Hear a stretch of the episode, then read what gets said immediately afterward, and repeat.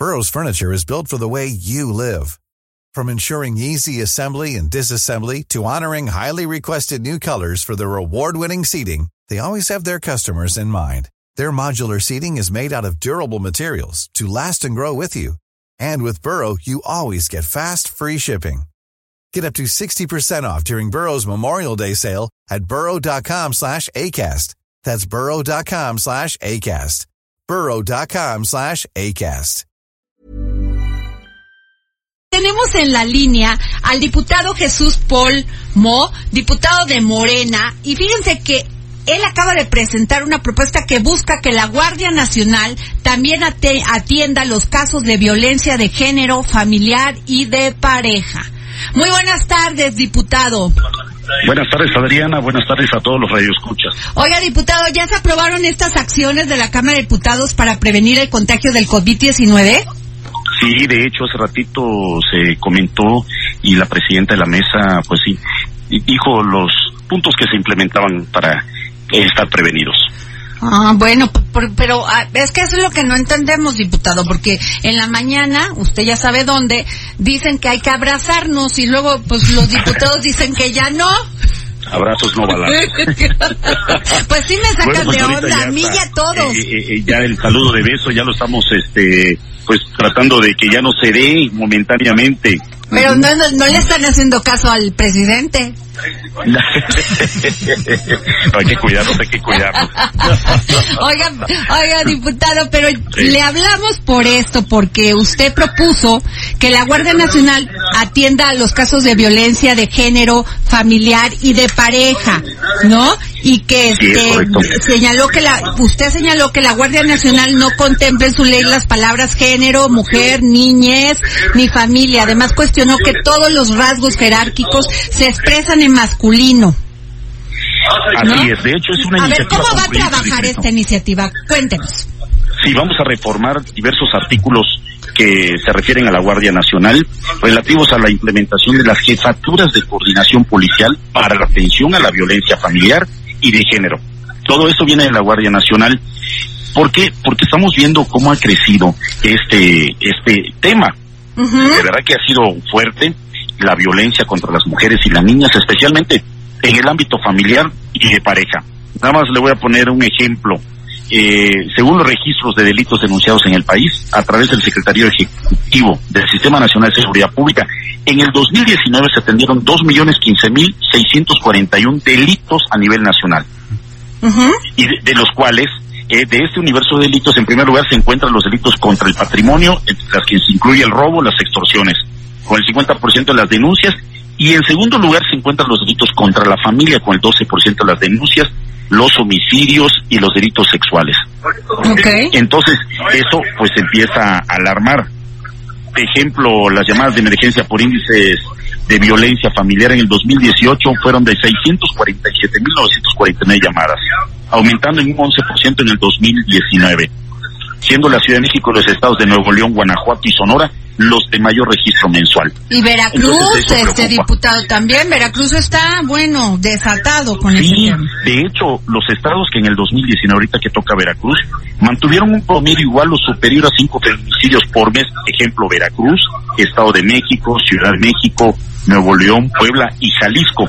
Mientras, por ejemplo, los estados que durante el mismo año mantuvieron un promedio mensual igual o superior a 10 homicidios dolosos de mujeres fueron Guanajuato, México, Chihuahua, Baja California, Jalisco, Guerrero, Michoacán, Ciudad de México y Oaxaca. Diputado, ¿y estas jefaturas que usted plantea, que van a coordinarse pues con la policía, con la guardia, con todos estos, ¿quiénes van a ser? ¿Cómo las proponen? ¿Cómo proponen esta figura? Justamente estamos eh, eh, tomando que al analizar detenidamente la ley de la Guardia Nacional que aprobamos, yo soy integrante de la Comisión de seguridad, se aprecia que no contiene en su narrativa lo que e, efectivamente decías, Adriana, las palabras género, mujer, niñez ni familia. Además de que todos los rangos jerárquicos se expresan en masculino, lo que nos obliga a replantear la congruencia con que debemos legislar al haber asumido el principio de igualdad en nuestra Constitución y la paridad en nuestra organización funcional. Desde otro enfoque, siendo la familia la organización social más importante para nuestro país, y por la que trabajamos día a día, pues nos vemos en la obligación de protegerla desde el mismo marco normativo nacional, ¿no? Entonces, ¿qué es lo que estamos pidiendo? Por ejemplo, en el artículo 16 que se agregue y de una jefatura de coordinación policial para la atención a la violencia familiar y de género. ¿Y quiénes se van a hacer cargo de estas jefaturas? Estamos pidiendo que sean mujeres ah. las que estén a cargo. Ok, Samuel. Sí, diputado, buenas tardes, soy su servidor Samuel Este, ah, una, pregunta que tiene que ver con la magnitud del asunto. Es decir, la iniciativa es clara en el sentido de que la Guardia Nacional entonces podría atender estos casos, pero seamos pragmáticos o prácticos. Eh, a nivel, eh, de, al nivel de cotidianidad, es la autoridad local de cada estado o de cada localidad la que se encarga de esta clase de, de delitos. Entonces, pues, ¿qué tanto es realmente provechoso que sea la Guardia Nacional la que esté equipada y no estemos sensibilizando y revisando las legislaciones locales para que este, para que estas cuestiones, estos males realmente se, se combatan. Bueno, actualmente, como dice el texto que está vigente, dice el comandante ejercerá su autoridad a través de las coordinaciones territoriales estatales y de unidad sin perjuicio de ejercerla directamente. Asimismo, dispondrá de una jefatura general de coordinación policial. Y nosotros lo que estamos pidiendo es que se agregue y de una jefatura para la atención a la violencia familiar y de género. O sea, ya existe esa coordinación, pero no hay para la atención a la violencia familiar y de género. Es en general como se está hablando, pero sí es prioritario ver que se atiendan estos casos de violencia familiar y de género, desde luego, trabajar con la perspectiva de género. Pero ¿y no se le van a enojar los gobernadores? No, yo creo que no, por eso estamos proponiendo. Porque ya ve que ni ayudan ni si estorban. Eh, tienen que ser muy conscientes los gobernadores, sobre todo estos estados, el crecimiento delictivo que ha habido y sobre todo las agresiones hacia la familia y sobre todo en género. Entonces, eso tienen que ser muy conscientes los gobernadores. No pueden tapar con un dedo los gobernadores. Tienen allá los índices y además estos números no son inventados, vienen de una, una dependencia seria. Ahora, el gran tema, diputado, es que las fiscalías pues la verdad no pelan. No hacen caso cuando hay una denuncia de violencia intrafamiliar. No hay, no hay un seguimiento, una investigación. Y muchos de estos casos de feminicidio, de, de este, pues contra mujeres, contra niñas, contra menores, es por esta deficiencia que hay de, de las fiscalías en los estados. ¿Qué van a hacer ustedes? Porque sí es importante ya poner el dedo en la llaga en este, en este tema, porque por lo que veo aquí, que ustedes proponen que las nuevas jefaturas trabajarían coordinadamente entre ellas y tendrían articulación permanente con instancias como el CONAVIM y mujeres, la Comisión Nacional de Búsqueda de Personas, el Consejo Nacional para Prevenir la Discriminación, el DIF, la Fiscalía Especial para Delitos de Violencia contra las Mujeres y Trata de Personas, la Comisión Ejecutiva de Atención a Víctimas y la Comisión Nacional a los Derechos Humanos. Claro, justamente lo que me está comentando, ahí entraría el sistema DIS, el Instituto Nacional de las Mujeres, que expedirán los manuales de operaciones de las jefaturas de coordinación policial para la atención a la violencia familiar y de género.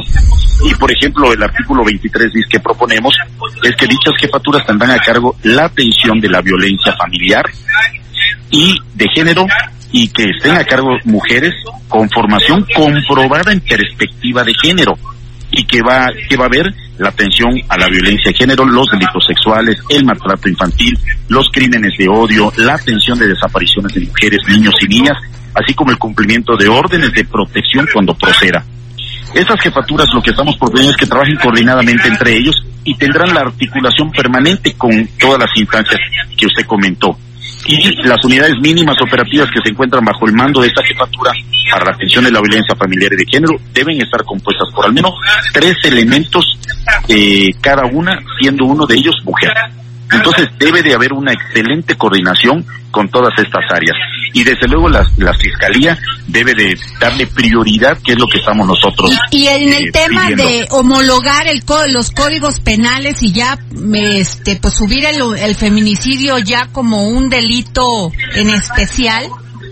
¿Qué va a pasar ahí? Porque todavía ese es el problema en muchos estados, diputado. Sí, de hecho, hay que recordar que reformamos el 19 constitucional y el 19 constitucional ya con prisión preventiva oficiosa. justamente uno de los temas que más se platicó fue el tema de los feminicidios. El otro fue el abuso sexual contra menores. Entonces ahí estamos protegiendo a los menores, niñas y niños, como también a las mujeres.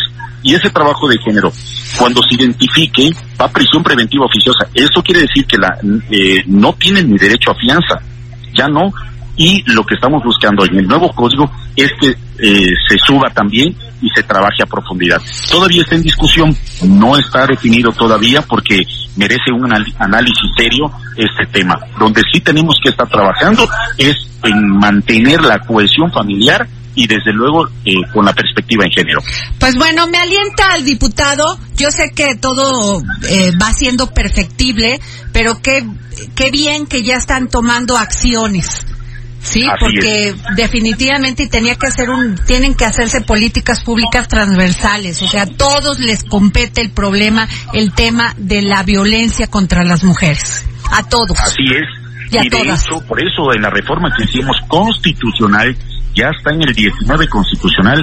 El punto número uno fue el tema de feminicidios, dos, abuso sexual contra menores. Y repito, con prisión preventiva oficiosa, eso ya está.